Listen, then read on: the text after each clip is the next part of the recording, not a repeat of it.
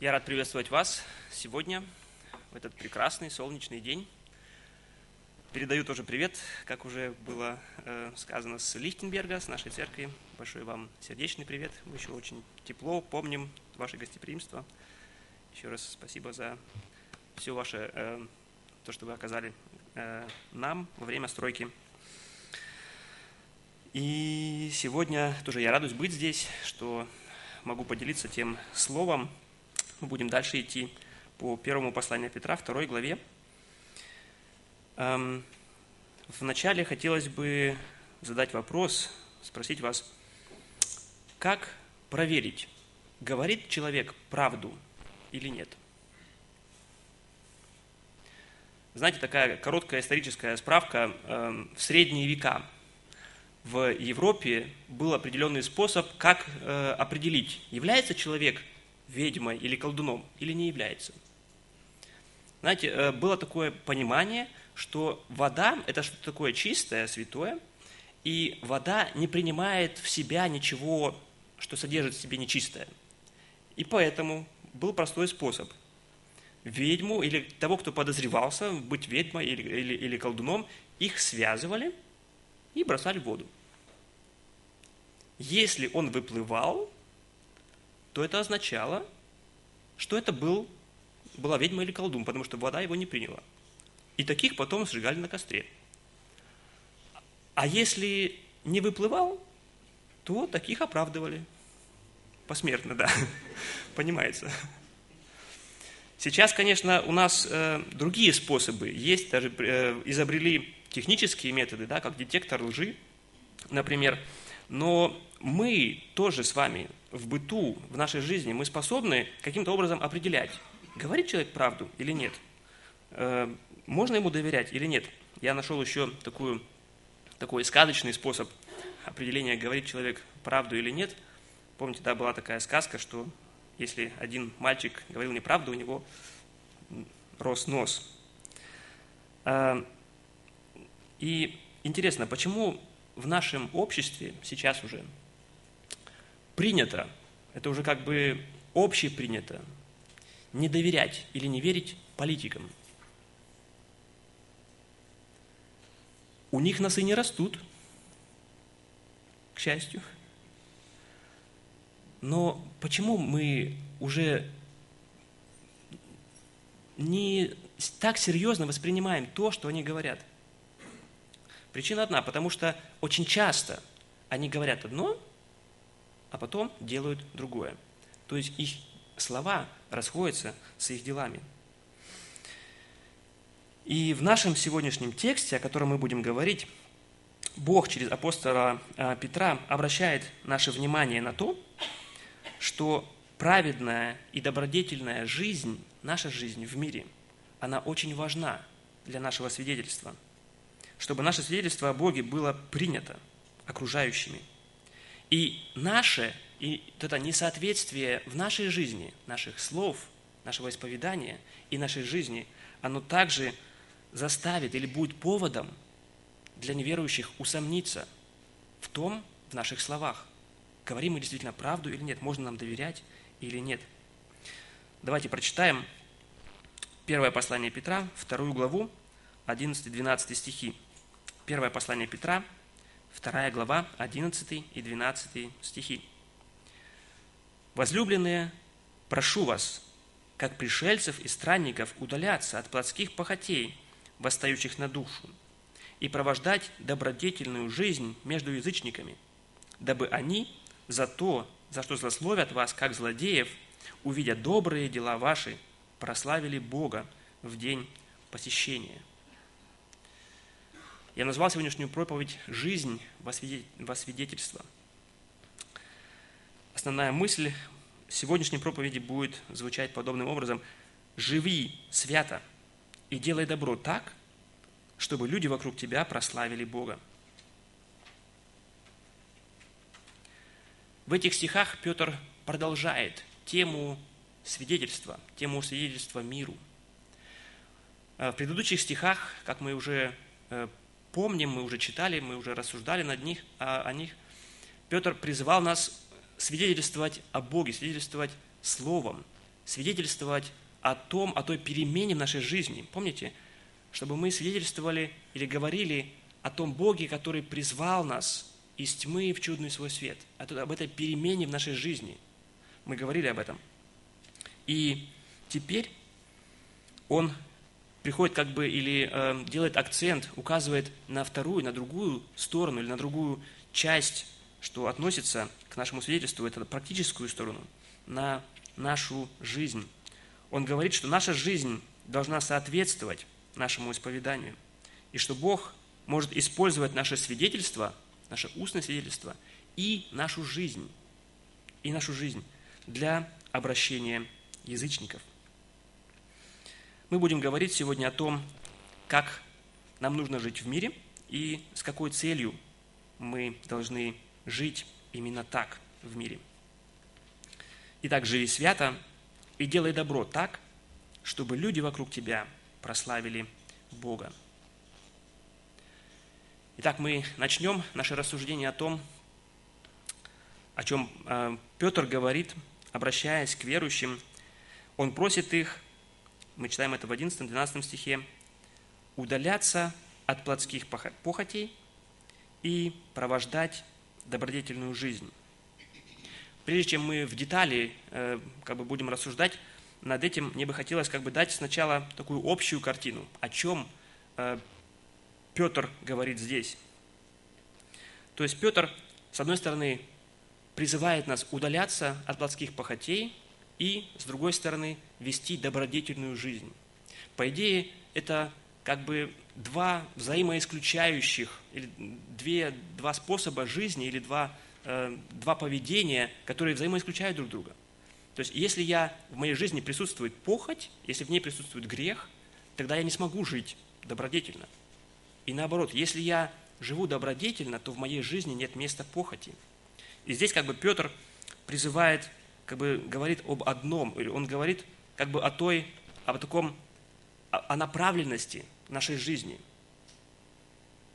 о том, что мы, наша жизнь должна иметь какую-то определенную цель, определенное направление, стремление. И об этом он говорит, удаляться от плотских похотей и делать, стремиться вести жизнь добродетельную. И далее он говорит о том, э, что может помочь нам сделать или помочь нам жить подобной жизнью. Итак, он говорит в первую очередь, что нам нужно удаляться от плотских похотей. И об этом он говорит э, в 11 стихе. «Возлюбленные, прошу вас, как пришельцев и странников, удаляться от плотских похотей, восстающих на душу. Нам важно правильно понимать, похоть – это слово означает, как, э, означает жажда, прихоть или страсть. И для нас важно понимать, что э, это слово означает не только грехи какого-то э, сексуального плана, но похотью может быть любое наше желание – любое наше желание, которое становится настолько сильным, настолько доминантным в нашей жизни, в нашем сознании, что оно превосходит желание послушания Богу и угождения Ему. И слово «удаляться» э, в греческий словарь Стронга переводит как «воздерживаться», «удаляться», «удаляться» или «удерживаться», «отклоняться от чего-то». И указывает на то, что нам нужно устраняться от чего-то, а и также указывает на то, что это действие, оно должно быть осознанным. Оно должно быть активным и осознанным. Нам нужно быть на страже и бодрствовать, активно противостоять нашим похотям. Э, далее Петр, говоря об этом, о том, что нам нужно устраняться от плотских похотей, он э, показывает нам или дает нам как бы обоснование или то, что может помочь нам удаляться от плотских похотей. Во-первых, он показывает нам, что плотские похоти воюют против нас. Плотские похоти воюют против нас.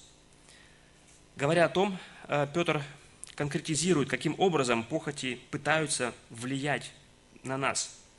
И при этом он использует образное сравнение. В синодальном переводе это место, в этом месте стоит, что похоти восстают на душу, но буквально Петр говорит о том, что похоти воюют против нас. Они воюют, они ведут войну, они нападают на нас.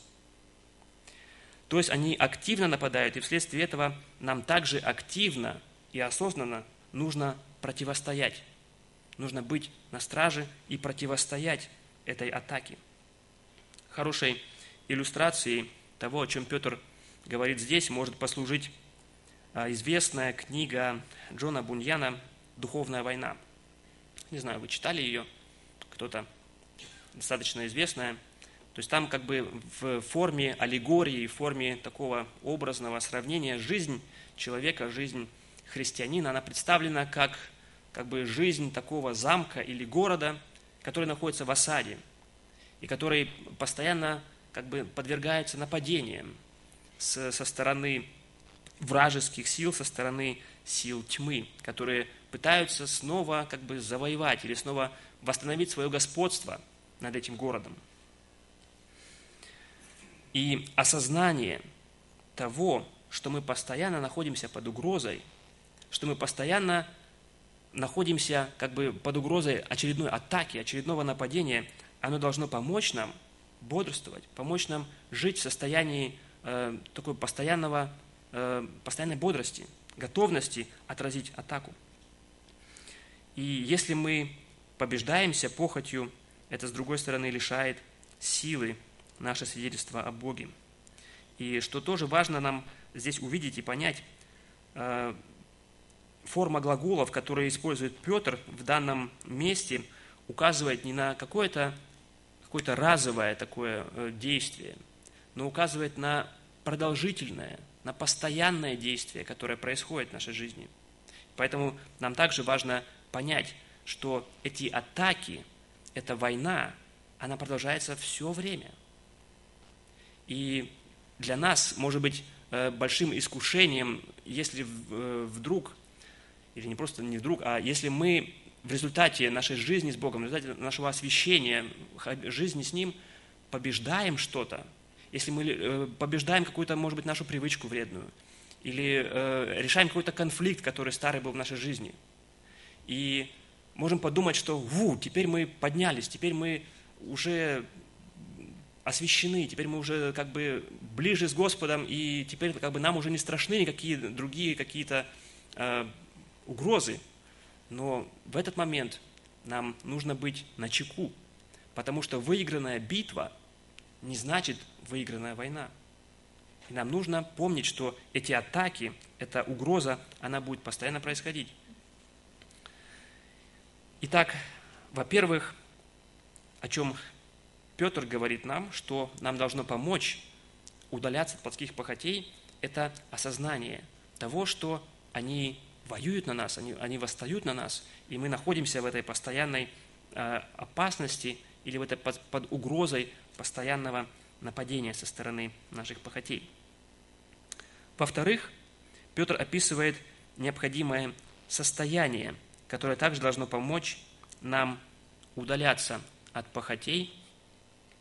Об этом говорится также в 11 стихе. «Возлюбленные, прошу вас, как пришельцев и странников, удаляться от плотских похотей». То есть он говорит о том, что нам, о том, как нам нужно относиться к нашей жизни здесь. Нам нужно быть как пришельцы и странники – кто такие эти пришельцы и странники? Пришелец – это чужестранец, это человек, живущий в чужой стране. Странник – это что-то похожее тоже, иностранец, чужак, временный житель. Это посетитель, остановившийся ненадолго в каком-то месте. Так эти слова означают человека, который проживает в определенном месте в данный момент, но его дом, его родина – они находятся где-то совсем в другом месте. То есть он в данный момент живет здесь, но это не его родина, это не его дом. Это человек, дом которого или родина которого находится где-то в другом месте. И характерной особенностью пришельцев и странников является то, что они не обустраиваются надолго, что они не пускают корней на том месте, где они сейчас живут, потому что они знают, что это не их дом, это только временно, это, это только пройдет очень скоро, но их дом находится в другом месте. И опять же, хорошей иллюстрацией а, может послужить другая известная книга того же Джона Буньяна «Путешествие пилигрима в небесную страну». Там также, также в аллегорической форме он изображает жизнь христианина как путешествие, как путешествие из города, э, который называется как, э, изображается как мир, над которым висит Божье, Божий гнев и Божье проклятие, и его исход оттуда и путешествие в небесную страну. Это вот путь, путь его жизни, как путь странника или путь пилигрима. Когда я готовился, у меня такое сложилось впечатление, что, наверное, э, Джон Буньян именно по этому стиху писал эти обе свои книги, потому что они как бы так как раз подходят и говорят как раз о том, что, что нужно, э, о чем он писал. И об этом же подобном отношении к жизни говорил и сам Иисус. В Евангелии от э, Матфея в 6 главе 19 и 21 стихом, 19 по 21 стих здесь говорится, Нагорная проповедь, «Не собирайте себе сокровищ на земле, где моль и ржа истребляют, и где воры подкапывают и крадут, но собирайте себе сокровища на небе, где ни моль, ни ржа не истребляют, и где воры не подкапывают и не крадут. Ибо где сокровища ваши, там будет и сердце ваше. Так мы видим, что центром или целью нашей жизни может быть как земное, как земная жизнь, так и небесная. И если мы себя спрашиваем, где находится наш дом, если мы зададим себе этот вопрос. Где находится наш дом, где находится наша Родина? Как мы относимся к жизни? То, как мы ответим на этот вопрос, где является наш дом, наша Родина, оно определит и то, как мы будем относиться к нашей жизни. Давайте рассмотрим также примеры иллюстрации правильного и неправильного отношения к жизни. Примером человека, у которого небесное было в центре – который относился правильно к жизни, для нас может служить Авраам. Мы читаем в, книге послания к евреям в 11 главе 9-10 стихом описание его жизни, именно его отношения к жизни. Здесь говорится, «Верою обитал он на земле обетованной, как на чужой, и жил в шатрах с Исааком и Иаковым, сонаследниками того же обетования. Ибо он ожидал города, имеющего основание, которого художник и строитель Бог. Мы видим, что Авраам, его отношение к жизни, его центром или его родиной было небесное. Он не обосновывался надолго, он не считал своей родиной эту землю, даже обетованную, как здесь написано, которую Бог обещал дать ему, его потомкам – на этой земле он жил в шатрах. Он был настоящим странником. То есть он даже не э, поселялся или не обосновывал, не основывал какого-то своего города. А Лот же, его племянник, является для нас примером человека, в жизни которого, наоборот, земное стояло в центре. Мы читаем об этом в книге Бытие, в 13 главе, 12 стихом, Авраам стал жить на земле ханаанской, а Лот стал жить в городах окрестностей и раскинул шатры до Содома. Его отношение к жизни, его отношение к этому миру, оно было неверным, неправильным. Его внимание было устремлено именно на земное. Помните, когда нашел, наступил этот момент, они жили какое-то время вместе с Авраамом, потом как бы их имущество, они, они разрослись настолько, что они не могли просто э, физически быть в одном месте, им нужно было разделиться, и э, Авраам предоставил Лоту эту возможность, пожалуйста, выбирай ту землю, где ты хочешь жить, я пойду в другую сторону. И на что обращал внимание э, Лот, когда он выбирал землю, где ему жить? Он смотрел на удобство. Он смотрел на ту землю, земля в окрестностях Содома была до уничтожения очень плодородной и очень удобной для скотоводства и для жизни. И он выбрал то, что ему было удобно и привлекательно. И мы замечаем, что э, какое-то время он еще жил в шатрах, то есть он как бы продолжал эту, эту форму жизни, которую он знал и которую он э, видел, практиковал какое-то время вместе с э, Авраамом, но его манила, его влекла, тянула к себе это заманчивая, это современная жизнь Содома, привлекательная жизнь Содома. И мы видим уже буквально в следующей главе, в 14 главе, 12 стихом, там как бы небольшой э, комментарий, как бы говорится не об этом, но мы видим то изменение, которое произошло в его жизни. Когда э, было там это нападение, это случай, когда Лота взяли в, в плен, мы видим, что о нем говорится, эти цари взяли Лота, племянника Авраамова, жившего в Содоме, и имущество его, и ушли. То есть мы видим, какое-то время он еще жил в шатрах, но его тянуло к Содому. Он уже раскинул шатры свои до Содома. И через какое-то время мы находим его уже в самом Содоме. Он уже живет там. И хотя он и назван праведником, в Евангелии, э, в послании э, к евреям, когда говорится о нем, о нем говорится, что это праведник, который мучился в своей праведной душе, живя там среди этих людей развращенных. Хотя он и назван праведником, но, его, но с таким отношением к миру он не мог влиять на этот мир. Он не мог влиять на окружающих людей. И схематично его отношение к жизни, наверное, можно выразить, выразить таким образом.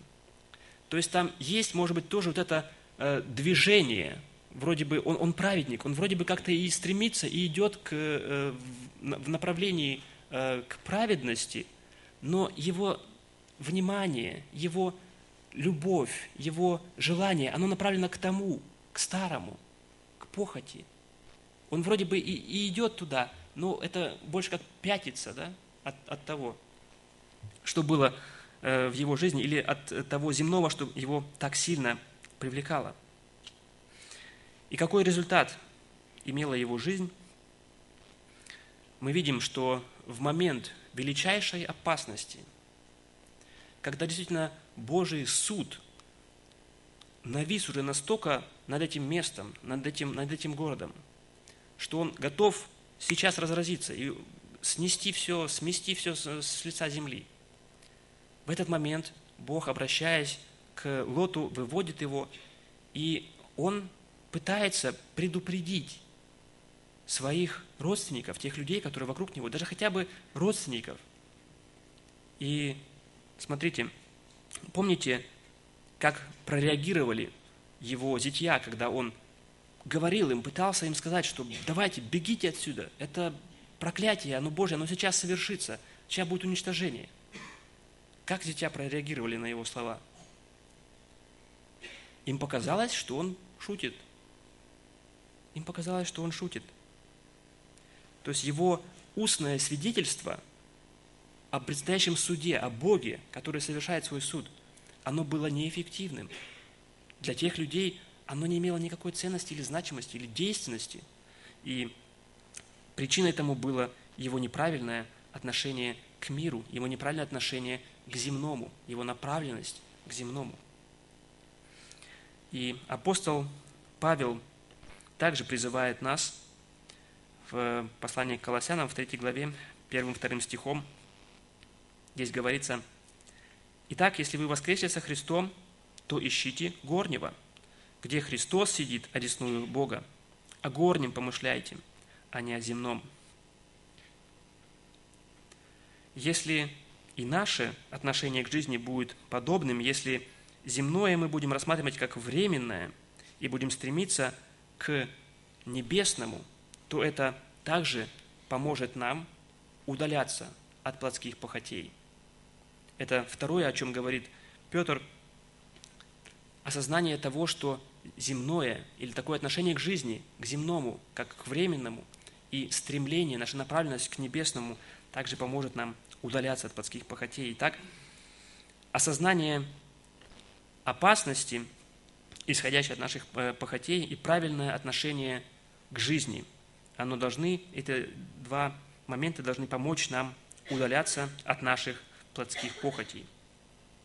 И далее Петр говорит также о том, к чему нам нужно стремиться вместо этого, то есть к чему должна быть направлена наша жизнь, что вместо походи должна или что должно заполнять нашу жизнь вместо похоти. Он говорит о том, что нам нужно проводить добродетельную жизнь. Активно устраняясь от похоти, мы не должны далее просто оставаться бездейственными, но должны стремиться проводить добродетельную жизнь. Об этом э, также говорится в 12 стихе далее нашего текста. «Возлюбленные, прошу вас, как пришельцев и странников, удаляться от плотских похотей, восстающих на душу, и провождать добродетельную жизнь между язычниками, дабы они за то, за что засловят вас, как злодеев, увидя добрые дела ваши, прославили Бога в день посещения. То есть Петр говорит здесь о добродетельной жизни и о добрых делах, которые мы должны совершать. Здесь Петр, говоря о качестве нашей жизни, он использует как бы такую превосходную степень. Он не говорит, что нам нужно ну, просто быть порядочными людьми или просто ну, вести ну, неплохой образ жизни. Но он говорит, говоря о жизни, он говорит использует это слово «добродетельный». И это слово означает красивый, прекрасный, прелестный, благой, добродетельный, превосходный. И обычно это слово означает «доброе» в абсолютном смысле, доброту, очевидную для других, подчеркивает гармоничную полноту и законченность, стройность, пропорциональность и соразмерность. То есть Наша жизнь должна быть не просто неплохой, она должна быть чрезвычайно, необычайно хорошей. И наше внешнее поведение, наши дела, они должны быть отражением нашего внутреннего состояния, должны отражать нашу внутреннюю жизнь. И поэтому нам и важно, поэтому как бы он и говорит об этом вместе, он и говорит, что нам нужно удаляться от плотских похотей, только тогда мы сможем вести праведную жизнь. Наша жизнь должна быть отражением Божьей славы и Его совершенства. Пророк Даниил может послужить для нас очень хорошим также примером для подражания, какой должна быть наша жизнь. Его жизнь была безупречной, его жизнь, его дела, они были безупречными. Мы читаем из истории его жизни уже на склоне своей жизни, когда он уже был в достаточно почтенном возрасте, он как бы еще раз призывается на службу к царю. В тот момент это был царь Дарий. И мы читаем ту ситуацию, в которой он находился. Были три как бы князя, которые управляли другими сатрапами, которые стояли, или, стояли у, у руля как бы власти – в государстве.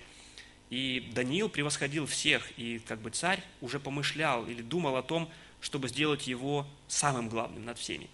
И понятно, что это вызвало э, зависть со стороны других. И мы читаем о той реакции, э, которую произвело вот это желание царя поставить Даниила главным, самым главным над всеми. Читаем в 6 главе, 4 стихом, Тогда князья и сатрапы начали искать предлога к обвинению Даниила по управлению царством. Но никакого предлога и погрешности не могли найти, потому что он был верен.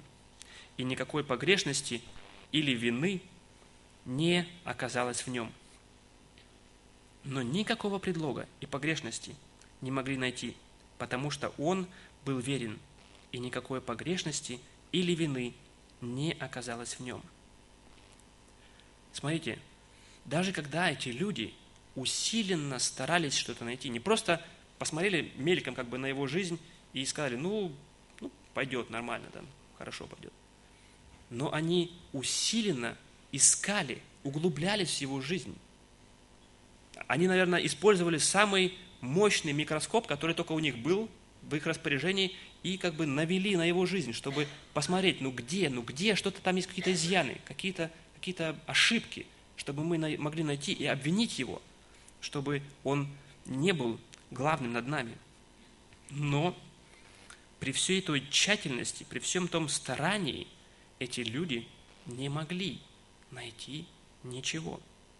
Его жизнь, его дела были как раз добродетельными. В том смысле, в том значении этого слова, как оно, как оно определяется э, в нашем тексте. Они были превосходными, они были совершенными, они были красивыми. Эти были дела, э, сделанными для Бога.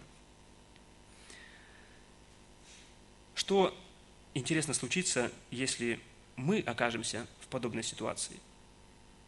Если подобный микроскоп наведут на нас, как вы думаете, пройдем ли мы подобную проверку качества?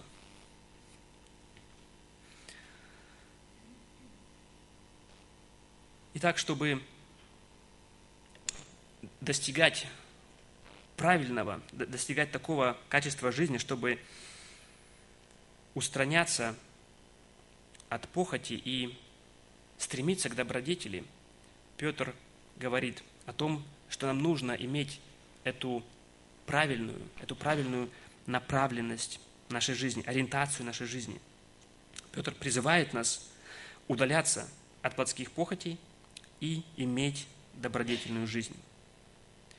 И если мы читаем наш текст далее, то он дальше говорит нам о том, для чего нам нужно, необходимо иметь такое правильное отношение к жизни, для чего нам нужно удаляться от плотских богатей и вести такую добродетельную, праведную жизнь. Об этом он говорит далее в 12 стихе. Мы читаем – и провождать добродетельную жизнь между язычниками, дабы они за то, за что злословят вас, как злодеев, увидя добрые дела ваши, прославили Бога в день посещения. Итак, мы видим ответ на этот вопрос, какой целью мы должны жить именно так, чтобы язычники, они прославили Бога. Дабы они за то, за что злословят вас, как злодеев, увидя ваши добрые дела, прославили Бога в день посещения. Дабы они за то, за что засловят вас как злодеев. Проблема заключается в том, что язычники или неверующие люди, как бы суть их является их отвержение или их э, восстание и непослушание Богу. И понятно, что э, если они враждебно относятся к Богу, то таким же образом они будут враждебно относиться и к христианам, к тем, кто принадлежит Богу. Подобное враждебное отношение мы находим в истории уже первой церкви. Само это послание, первое послание Петра, оно было написано по случаю как раз того, что э, в Римской империи в тот момент э, назревали или э, были жестокие гонения, которые произошли после того, как был подожжен Рим, и после того, как э, христиане были обвинены в этом пожаре. И помимо этого, христиан обвиняли в людоедстве, в аморальности, в неверности императору. И сейчас ситуация несколько другая, конечно. Нас больше не обвиняют в том, что мы людоеды, да? То есть уже смысл вечери Господней, они, он уже правильно понят. Но в любом обществе, в любой группе те, кто действуют или мыслят как-то по-другому, те, кто отличаются от большинства своим мнением или своим поведением, они автоматически вызывают какое-то э, отчуждение. или недоброжелательное враждебное отношение к себе. И вы, может быть, лично уже встречались или можете еще в будущем встретиться с подобным необоснованным, но недоброжелательным отношением к себе. Важно для нас эм, какой, или знать, или быть готовым, какой должна быть наша реакция в данном случае, если нас, на нас нападают, если на нас неправильно обвиняют. Нам нельзя или не нужно огрызаться или пытаться защищать себя. Нам очень важно понять, что в таких ситуациях, как говорит далее апостол Петр в 4, э, в 4 главе, с 14 по 16 стихи, он как бы объясняет суть того, что происходит в тот момент, когда мы, как христиане, подвергаемся гонению. Здесь он говорит, апостол Петр, «Если злословят вас за имя Христова, то вы блаженны, ибо Дух славы, Дух Божий почивает на вас. Теми Он хулится, а вами прославляется. Только бы не пострадал кто из вас, как убийца, или вор, или злодей, или как посягающий на чужое. А если как христианин, то не стыдись, но прославляй Бога за такую честь. Если мы ведем эту добродетельную жизнь, о которой говорится, и тем не менее подвергаемся нападкам, то это должно служить для нас показанием или служить для нас знаком того, что Дух Святой, Он почивает на вас, на нас, и те нападки, которые происходят, они происходят не на нас самих, но на Дух Божий, который живет в нас. Это должно помочь нам правильно переносить эти э, нападки. Не пытаясь защищаться, но понимая, что происходит, что это Бог Божий, э, Дух, который подвергается в данном случае этим нападкам. Далее интересно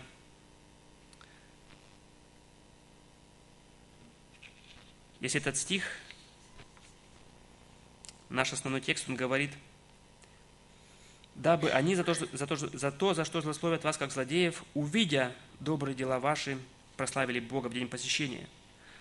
Как сделать так, чтобы люди вокруг нас, они увидели или заметили эти наши добрые дела?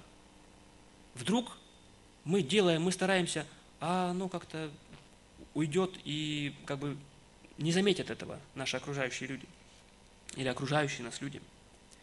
Но за это нам совсем не следует переживать. Петр, говоря об отношении язычников к нам, говорит, увидя добрые дела ваши. Вот это слово «увидеть», оно означает смотреть, наблюдать, следить. И форма этого глагола указывает на более длительный период времени – включая также и память того, кто наблюдает, и его размышления о поступках. Так будьте уверены, сто процентов, что за вами наблюдают и вас видят. И особенно я как бы переживаю это и вижу это, что за мной наблюдают, как раз в те моменты, когда моя жизнь не соответствует, не совсем соответствует тому, как нужно, когда она не такая добродетельная, как нужно. Когда меня потом тыкают носом в это и говорят – вот смотри, ты, да, христианин, да, смотри, что ты тут делаешь. То есть те окружающие нас люди, они прекрасно знают, как нужно себя вести. Они прекрасно знают, что хорошо, что плохо. И прекрасно знают, как нам нужно поступать. Поэтому не переживайте за то, что вас не увидят, что как бы, э, ваша добродетельная жизнь окажется бездейственной. Окружающие будут видеть ваши дела и ваши поступки. Хотелось бы в этой связи также сделать еще одно замечание. Очень важно, чтобы мы, делая эти добрые дела, в действительности желали принести славу Богу. Не себе самим, но славу Богу. В Евангелии от Матфея, в 5 главе 16 стихом, Иисус говорит об этом. «Тогда светит свет ваш пред людьми, чтобы они видели ваши добрые дела и прославляли Отца вашего Небесного. То есть наши добрые дела должны служить тому, чтобы люди славили Бога. не нас.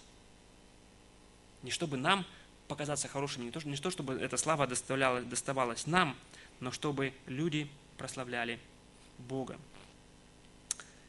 И тогда, когда же мы можем рассчитывать на результаты такой нашей жизни? Если мы исполняем все это, если мы удаляемся от плотских похотей, если мы стремимся и ведем эту добродетельную жизнь, если наша жизнь, она является свидетельством, свидетельством Бога о том, что Он живет в нашей жизни, изменяет нас, как же, когда же мы можем рассчитывать на результаты нашей жизни? И об этом э, Петр говорит в конце 12 стиха, чтобы они, эти люди, которые вокруг нас, которые видят наши дела, чтобы они прославили Бога в день посещения. Прославили Бога в день посещения. Для того, чтобы увидеть результат, или чтобы вообще быть в состоянии жить такой жизнью, нужна большая выдержка. Мы не должны думать или ожидать, что наша жизнь, что наша праведная, добродетельная жизнь принесет очень быстрый как бы, результат или плод в, окруж... в нашем окружении, в, в жизни тех людей, которые нас окружают. Мы не должны переживать за результаты нашей жизни, поскольку Бог сам обещает использовать нашу жизнь и наше свидетельство, чтобы совершать свою работу в неверующих, в неверующих. И вполне возможно, что мы сами никогда и не увидим этих результатов. Что люди, которые вокруг нас, мы не увидим того действия, которое оказано на них нашей жизнью. Но Бог сам определяет определенное время. Он определяет момент и время, называя его днем посещения, в который Он будет действовать в которой Он будет действовать и использовать наше свидетельство устное и нашу жизнь, нашу добродетельную жизнь. Это может означать как спасительное посещение Божьей благодати в какой-то момент, но также это может быть и день последнего суда. Но когда-то эти люди, которые видели нашу жизнь, они прославят Бога. Итак, Богу угодно использовать нашу добродетельную жизнь в своих целях, в целях достижения и обращения неверующих людей. Об этом говорит наш сегодняшний текст. Итак, мы говорили сегодня о том, как нам нужно жить в этом мире и с какой целью Бог призывает нас к тому, чтобы наша жизнь была именно такой. Мы говорили об этой направленности нашей жизни, о том стремлении, о той, том, той динамике, которая должна присутствовать в нашей жизни. Нам нужно удаляться от плотских похотей и проводить добродетельную жизнь. Нам нужно помнить о том, что эти похоти, они воюют против нас, они восстают на нас, мы находимся в постоянной опасности, э, что мы подвергнемся очередной атаке. И помочь нам удаляться от плотских похотей может наше правильное отношение к жизни или видение нас самих, как пришельцев и странников здесь, на земле. И мы также говорили о, той, о том, что Бог хочет и желает использовать нашу жизнь, нашу добродетельную жизнь в целях, чтобы говорить или э, обращать других неверующих людей к себе. Итак, если в предыдущих стихах, в 9-10 стихах, Петр говорил об активном свидетельстве своим словом, то в этих стихах он показывает нам важность свидетельства нашей практической жизнью. И для нас, помните, с чего мы начали, как мы можем определить, говорит человек правду или нет. Для нас это очень важно, чтобы наше устное свидетельство, устная проповедь, наша евангелизация, они были подтверждены нашей праведной жизнью. Тогда у людей не будет этого повода – говорить или отвергать наше слово, говоря, что э, там есть э, разница. То, что мы говорим, мы не живем таким образом, чтобы у них не было этого э, повода. Итак, что это э, все теперь может практически означать для меня? Как я сам оцениваю свою жизнь? Живу ли я в этой жизни, в этом мире в радостном ожидании того славного переселения, которое состоится когда-то посредством нашей смерти или посредством того, что Бог восхитит нас. Радуемся ли мы в этом, или живем ли мы в этом радостном ожидании, или же все-таки нас тянет в этот мир с его похотью, и мы просто где-то разрываемся на части, желая как бы и с Богом жить, и в мире э, не отстать, и как бы угодить и нашим, и вашим, и мир любить, и с Богом жить. И мы должны понимать, что если меня тянет на этот мир, то мне нужна кардинальная перемена моего видения и моего восприятия жизни. Моя жизнь должна быть направлена, должна быть направлена к Нему, к Богу, к прославлению Его посредством моей жизни, посредством тех дел, которые я совершаю. И это принесет Ему славу и сделает мое свидетельство эффективным. Мое свидетельство этому миру будет тогда эффективным.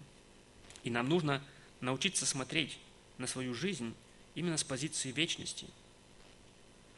То, что я делаю, мои ценности, мои приоритеты, какое, какое значение это имеет именно с позиции вечности. Если я буду там в вечности, имеет это, будет это иметь значение или нет?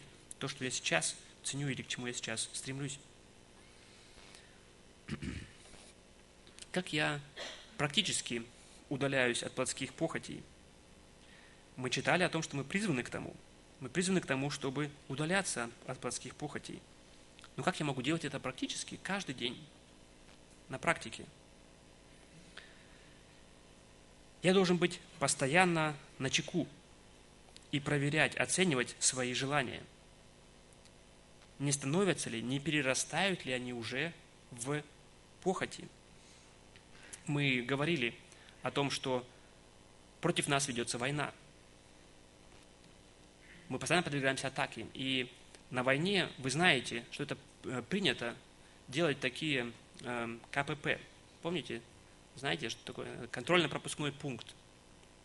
То есть там стоят э, такие преграда, и нельзя пройти через этот э, контрольно-пропускной пункт просто так. Нужно сначала доказать, что ты хороший, что ты свой, тогда тебя пропустят. А если нет, тогда тебя остановят.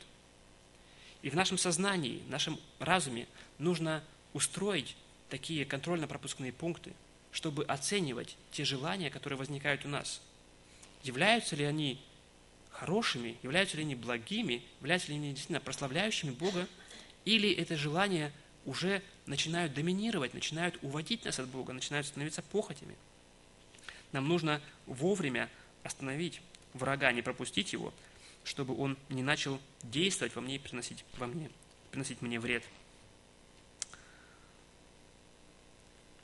Получается ли у меня жить действительно добродетельно?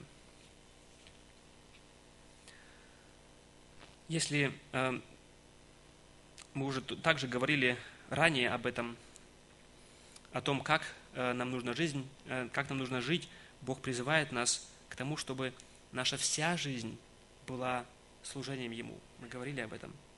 И мы можем делать это или достигать этого посредством того, что все, что мы делаем, мы, чтобы мы делали это для Него, как для Него, как для Бога.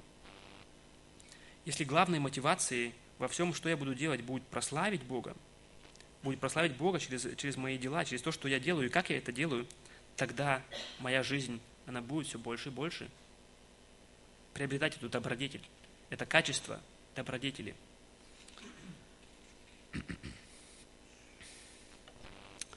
А где находится ваше жительство? Если вы еще не обратились к Богу, если вы еще не раскаялись в своих грехах, то ваше жительство, оно находится здесь. Оно находится в этом мире. И Божий, Божий суд и Божье проклятие – они еще висят над вами. Вы не имеете в себе жизни вечной, вы не имеете гражданства на небесах, ваша жизнь, вы будете жить в этом мире, с этим миром, и вы погибнете вместе с ним. поскольку именно этот Божий гнев и суд, они нависают над этим миром. И для того, чтобы жить вечно, для того, чтобы жить с Богом, вам нужно приобрести эту жизнь от Него. Бог дает эту жизнь, дает это рождение свыше всякому, кто с верою просит прощения у Бога, прощения о своих грехах, с верою приходит, обращается ко Христу за прощением грехов. И Бог обещает изменить нас, дать нам новое рождение, новую жизнь и новое гражданство на небесах, чтобы наша Родина стала там, стала небесами. И тогда ваша жизнь, она изменится. И вы станете способными удаляться от тех плотских похотей, которые сейчас полностью властвуют и господствуют над вами.